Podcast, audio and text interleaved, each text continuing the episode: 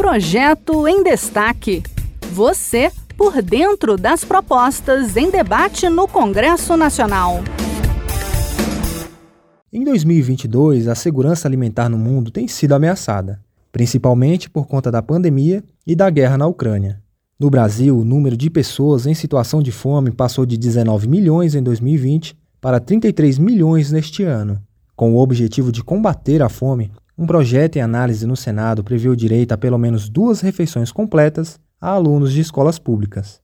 Quem explica é Carol Teixeira, da Rádio Senado. A proposta de lei é de autoria do senador Rogério Carvalho, do PT de Sergipe. O projeto altera a lei que regulamenta o Programa Nacional de Alimentação Escolar, acrescentando a disponibilização aos alunos de pelo menos duas refeições completas diárias, fornecendo a ingestão diária recomendada de proteína, vitaminas e minerais para cada estudante. O senador explica que, com a pandemia, o Brasil voltou a graves patamares de fome e por isso é preciso garantir essa assistência aos alunos da rede pública. Segundo Rogério Carvalho, é preciso pensar no papel da escola como local onde podem ser supridas as carências alimentares de nossas crianças, pois muitas delas farão a única refeição do dia na escola.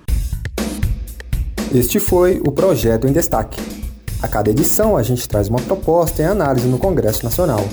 Você pode acompanhar o andamento desses projetos e opinar sobre eles em senado.leg.br barra e cidadania.